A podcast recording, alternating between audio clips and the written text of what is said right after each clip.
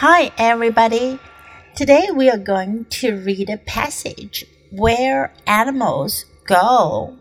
First, listen to the passage. Where animals go. In the winter, it is cold and it gets very dark.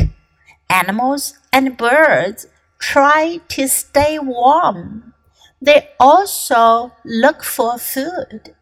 Geese go south in the winter. They fly in a group. They look like a V. They search for sun and food.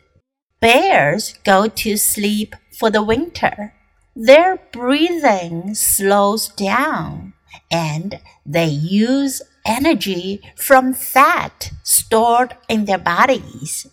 Rabbits do not go to sleep for the winter. Some rabbits grow white fur so they can hide from other animals in the snow. Rabbits eat bark and leaves in the winter. What do you do in the winter? Do you travel south or do you sleep a lot? 今天的短文讲的是 Where animals go，动物们去哪儿了？是说动物们在冬天都去哪儿了呢？In the winter，在冬天，it is cold and it gets very dark。天气很冷，而且呢会变得很黑。Animals and birds try to stay warm. Stay warm，保持温暖。动物们和鸟儿们努力保暖。They also look for food. 它们也要寻找食物。Geese 是 goose 的复数形式，geese goose 我们学过的是鹅的意思，在这里呢，它是指天上的大雁。Go south 向南方走，大雁在冬天呢要往南飞。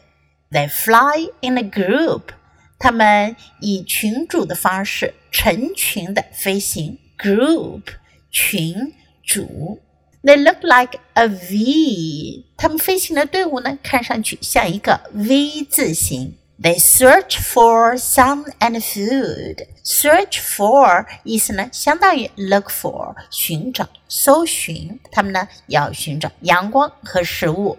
Bears go to sleep for the winter. 熊冬天呢会冬眠。Their breathing，他们的呼吸 slows down， 减缓了。And they use energy, energy 能量，他们使用能量，哪里来的能量呢？From fat stored in their bodies，是从他们储存在身体里的 fat 脂肪。Rabbits do not go to sleep for the winter，兔子们冬天不去睡觉，它们不冬眠。Some rabbits grow white fur，有些兔子呢会长出白色的毛 ，so they can hide from other animals in the snow。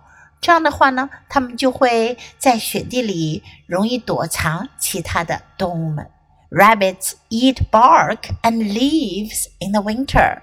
在冬天，兔子们吃 bark 树皮，leaves 树叶。What do you do in the winter？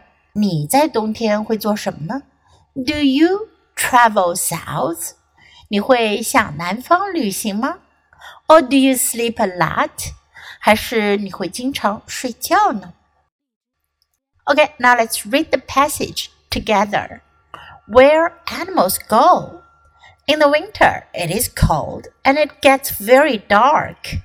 Animals and birds try to stay warm. They also look for food. Geese go south in the winter. They fly in a group. They look like a V. They search for sun and food.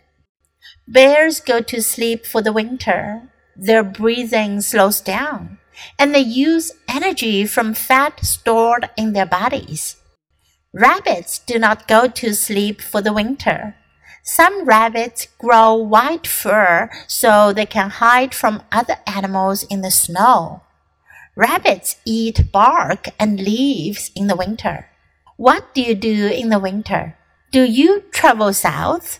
Or do you sleep a lot? 今天的小短文你喜欢吗？英文短文是练习英语的绝佳材料。经常朗读、背诵小短文，你的英语语感和词汇量都会得到很大的提高哦。关注 “YOU 英语”公众号，可以看到短文的内容和译文。Thanks for listening。喜欢的话，别忘了给 Trace 老师点赞。